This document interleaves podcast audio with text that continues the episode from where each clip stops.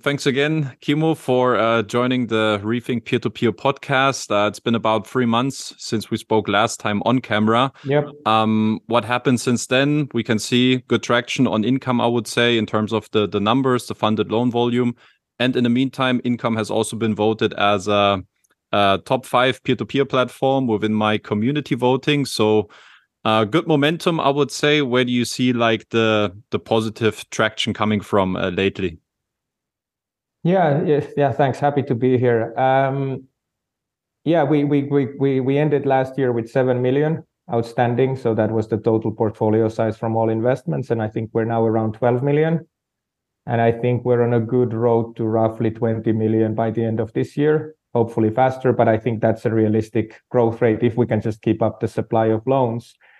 Um, where is the good traction coming from? I, I think it's just consistency so we try to cooperate and communicate with investors as much as we can.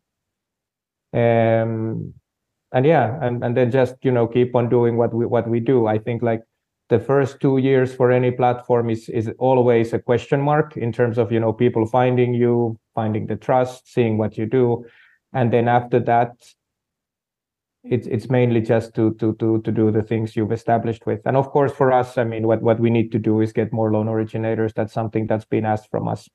And then of course deal with the old ones as well. Hmm. i remember from our last conversation about three months ago that we had on camera you said like with the current originators you can possibly double your your origination yeah. volume and grow the portfolio to about 16 to 18 million. Is that still like uh, what you're seeing or do you feel like there will be changes in advance and onboarding new new lenders uh, prior to this? I think we will be able to get to that 20 mark roughly with the ones that we have today. So that if i say 20 by the end of the year 16 to 18 probably makes sense with the existing ones um, itf definitely has still a lot to offer um, Vivus probably is a little bit on the on the kind of let's say peaking in terms of what they are originating to keep the quality okay. Um, Dana Rupiah is still growing. Mm, and then yeah, but I mean, in order for us to get to let's say to the competitor level where we want to start uh, touching, you know, 50 million euro, 50 million euro book or so, then obviously what we would need to for that is a sort of a strong anchor LO who can absorb much more than the smaller ones. Hmm. Yeah, or, no. or, or several or several small ones, of course, to to add. But yeah. Hmm. Um, obviously, one of the biggest, as you said, like in the in your answer prior, one of the question marks that we can maybe pick up is is the one from ClickCash. I feel like that's yeah. uh, possibly also the the biggest concern for many investors still to this day uh, in regards to income, can you just briefly share like what's the current status quo here? Uh, sure. Um, so actually, for everyone who is interested, we updated the original blog post now, uh, which was called ClickCash suspended from listings. That was from last November. So this is when we started experiencing problems. So we've added a few graphs. Um, you know how much interest and, in, and principal received by a month, you know, received payments versus principal counter recovery. So we added some graphs and some updates, so there's a good picture there.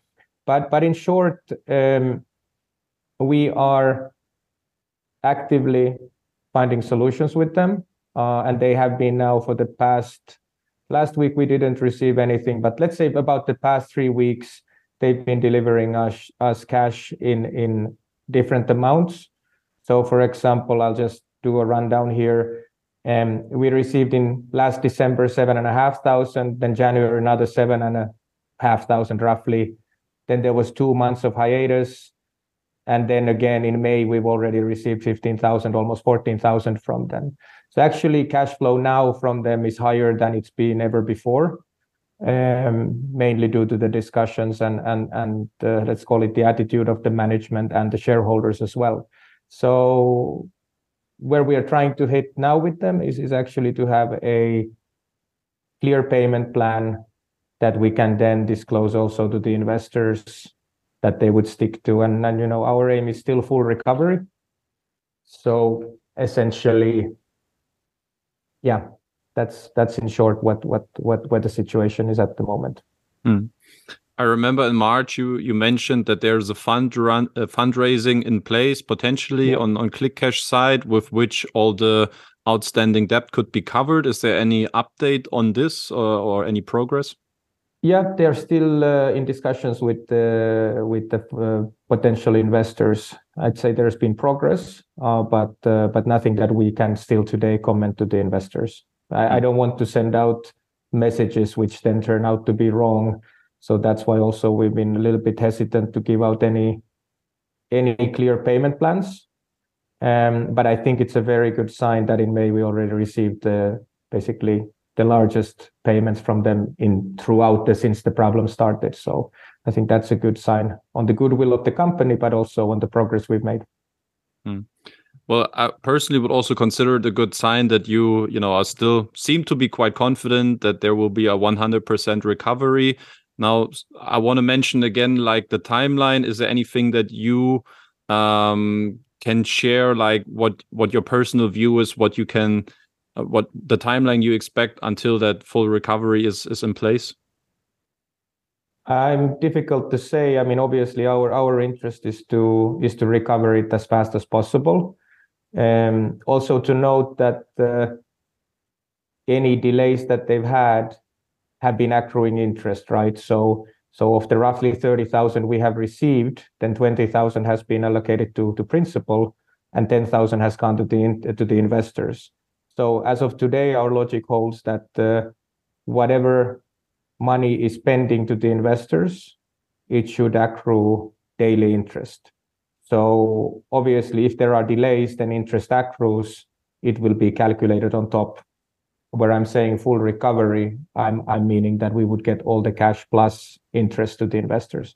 But as of what is the actual deadline by when we should do, I think I need a little bit of more time to get with them to the place where we have a signed agreement saying this is the payment plan, which we can then disclose to the investors. Mm. Okay.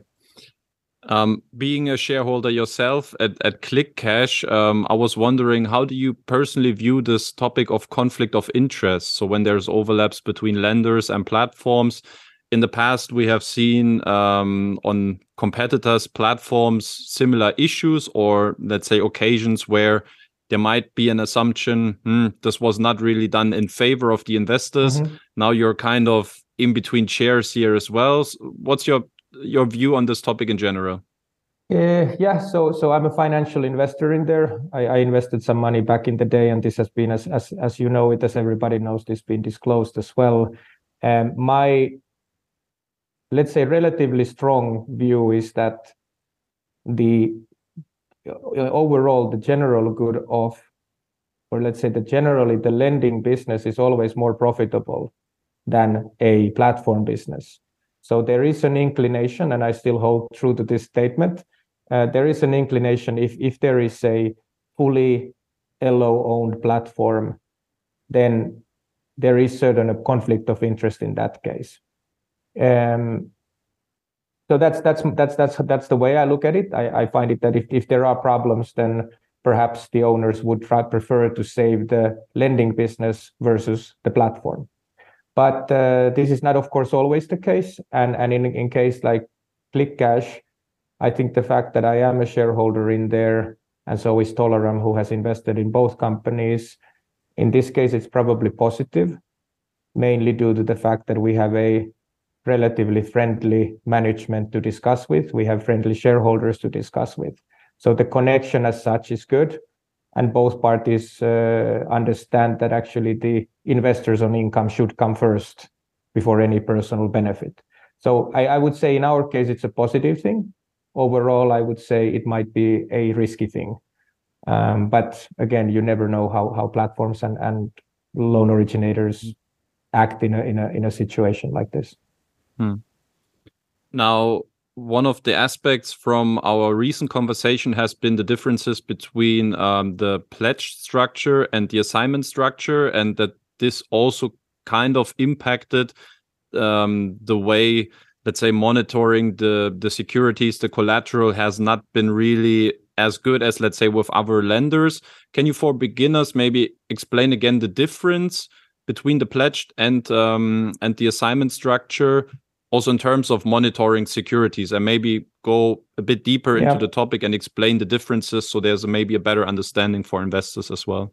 Sure. Um, so in short if we start with the normal assignment structure that most people have so you have the junior share and then you have the senior part and the senior part that's the investable part in each loan right? So you might have a loan from itf for example where you invest the 1000 euro loan you are able to invest only 800 and 20 is then used as the buffer for that.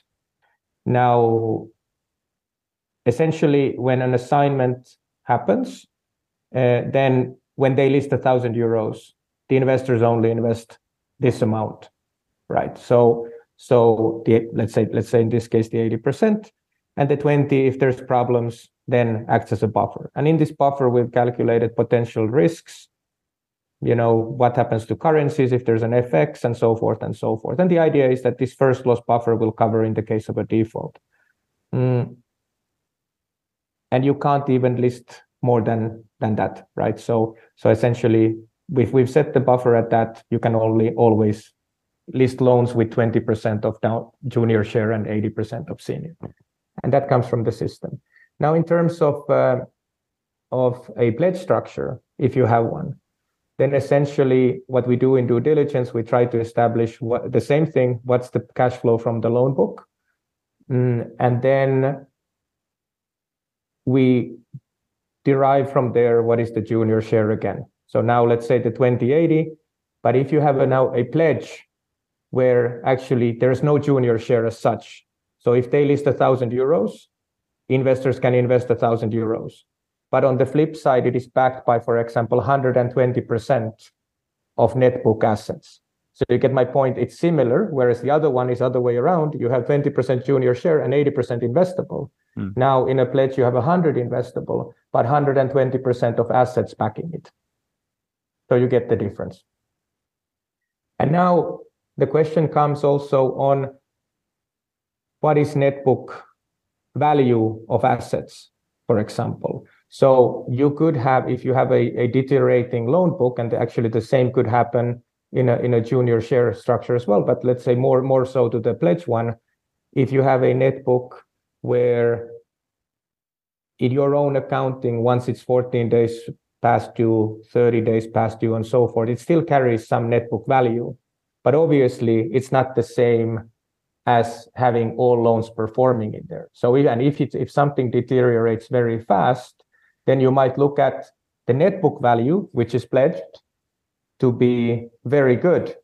But if it consists of actually loans that have deteriorated while it still holds on to those, then the recovery from there can be less. And therefore, I would say the monitoring, what needs to happen in, in, a, in, a, in a pledged book, is actually to see more often even that the assets are worth what they're supposed to be, not just purely on the net book value of it, which is something we've done. Uh, the only one at the moment sharing is, is Vivus. Actually, they have a pledge. And in that case, we actually have them that uh, it can be only loans that are on time. So that's been agreed. We have an overall pledge on their assets saying, or on their loan book saying, these loans are included. Anything happens, we can collect on those. Um, on Vivus's part, actually, we're now working on to to bring them to the normal assignment structure because it's cleaner for the investors. It's more clear to investors. Um, but also the other thing is that then investors will have access to these shorter loans, what they've been asking us. So now instead of the similar structure as ClickCash had, um, now we want to bring them into this sort of a direct assignments into loans in Mexico. So so that's uh, that's some that's a short development what we're also working on. Hmm. But to be very clear, at this point we don't see any problems with Vivus's um, book. So essentially, the comparison to ClickCash is not comparing them in that sense. It's just saying it shares a similar structure. Hmm. How difficult would you say is it in general to create or establish some sort of API monitoring for pledged uh, assets? Mm, it's it's probably not very difficult uh, to do it, but I think it's today easier still to request an updated file, uh, and and it requires probably you know half a day's of work from an analyst to take a look at it. So again, to to be just sure that this these happen and it's monitored on time and it's monitored more frequently than perhaps before. Hmm. Can you but explain? APIs, yeah, please. Hmm. Can you explain why there's sometimes a pledged um, structure in place compared to the assignment structure when it seems to be so much easier to, you know, track everything? So is is there I don't know reason from the outside that normal investors wouldn't mm. see why you have this in place, the pledged uh, structure then? The pledge structure is is essentially uh, in place if there is no clear way of securing the receivable in those countries in any other way.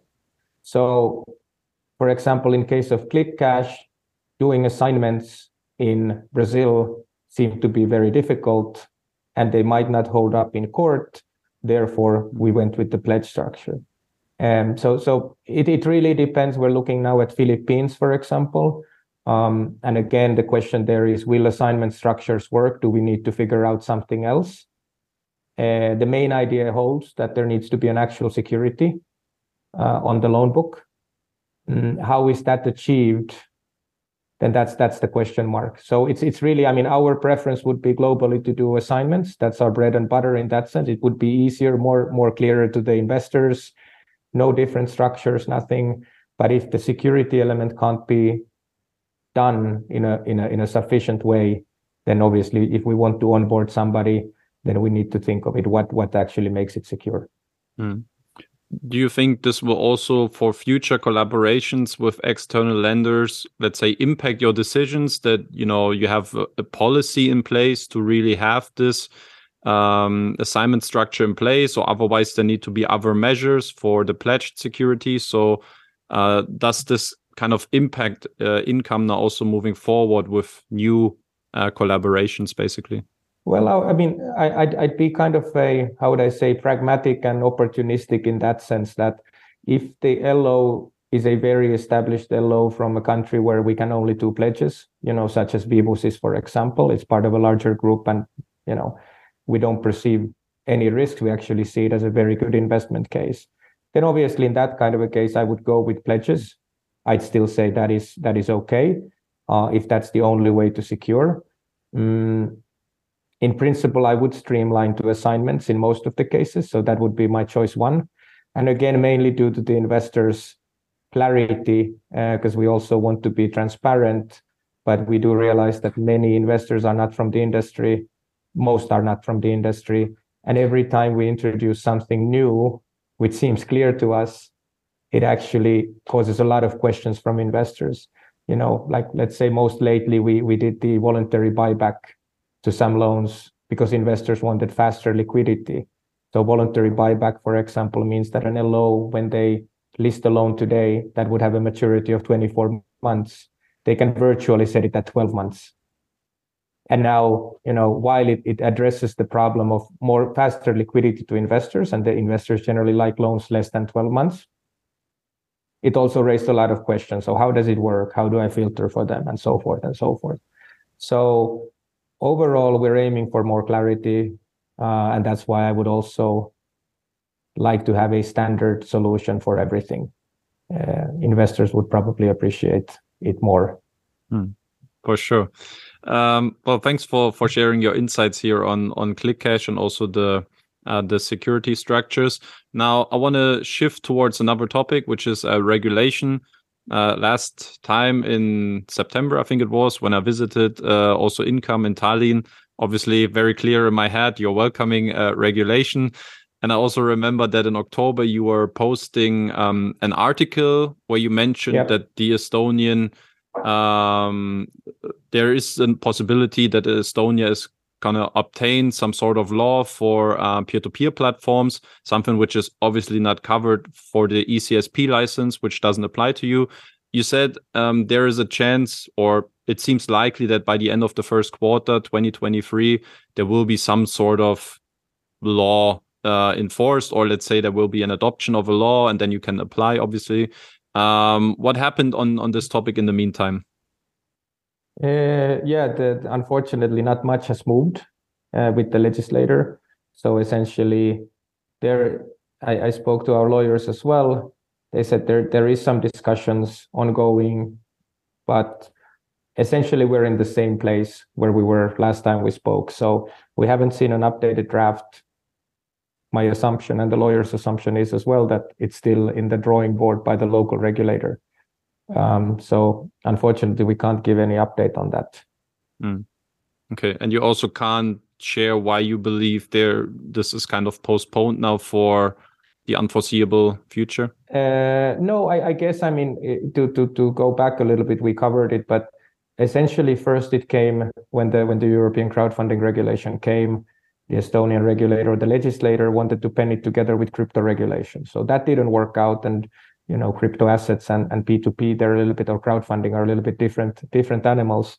So uh, they decided first that they would do it together then they decided to split it. So they managed to do the crypto part uh, and then they focused on the crowdfunding part. And, and and the european crowdfunding regulation is quite clean that it's quite clearly follows the, the logic of equity crowdfunding and also real estate crowdfunding so it looks like the regulators took the fast route and penned the law on those so those two fields are regulated in estonia today whereas the loan marketplaces were left as a sort of a last animal to be regulated. Uh, and I think that's the main issue there that that they haven't maybe maybe it's not even a huge priority for them. I haven't spoken with them direct, but one would assume.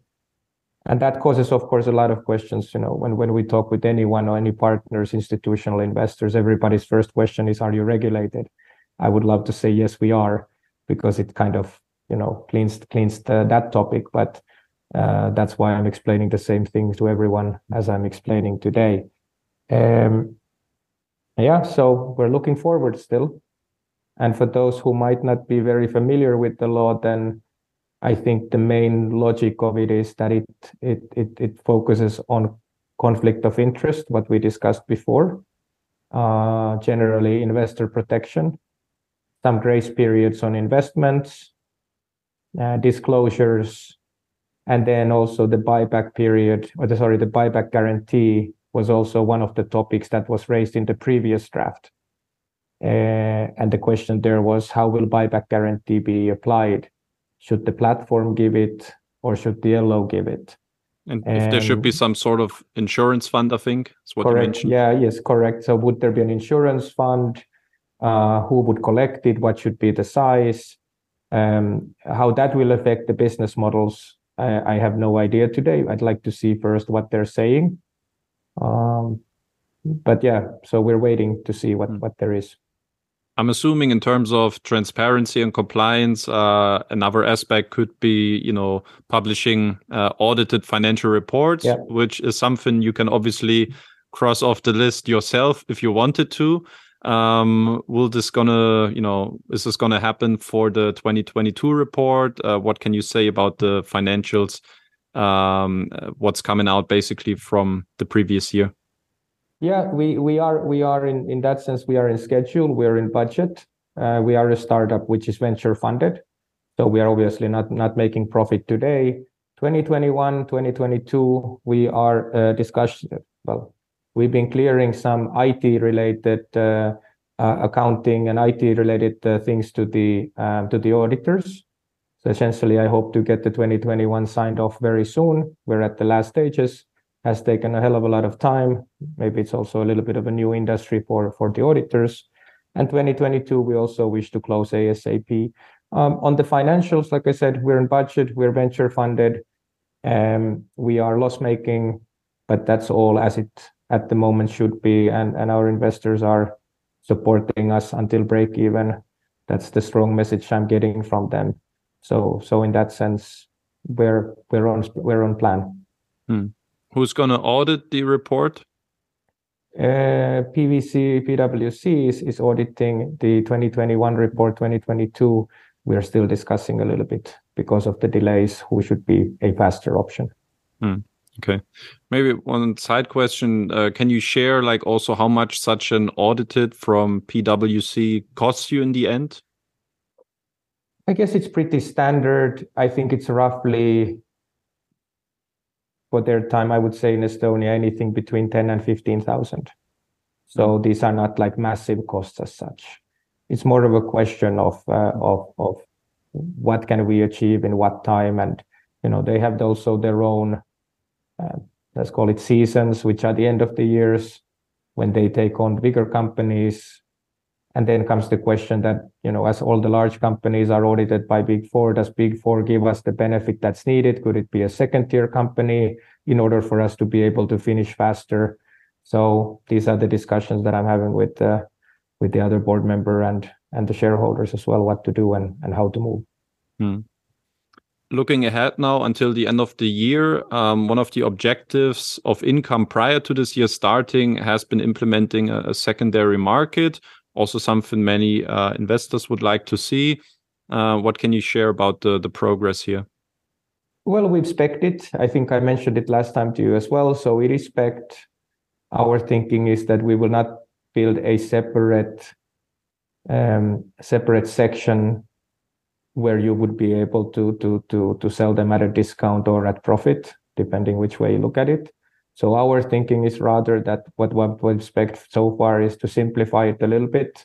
We would just be dropping those loans back to the normal listings. So if you then you want to, you know, exit from a loan, you say, okay, I'm selling it. You'll sell it at face value, and it appears as a listing and then perhaps we'll add into auto invest filters if you want to take first time loans or second time tier loans let's call it second tier if it's coming from an investor first tier if it comes from a low and then essentially i think it just removes a lot of complexity and and and you know maybe the new investors will not be poached on the secondary market on the discounts. It, it can be a bit confusing. So yeah so we will try to simplify. It's been spec I guess for development, hopefully we'll get it this year still. It's more of a question to us when is there enough liquidity on the platform to give the investors an actual secondary market.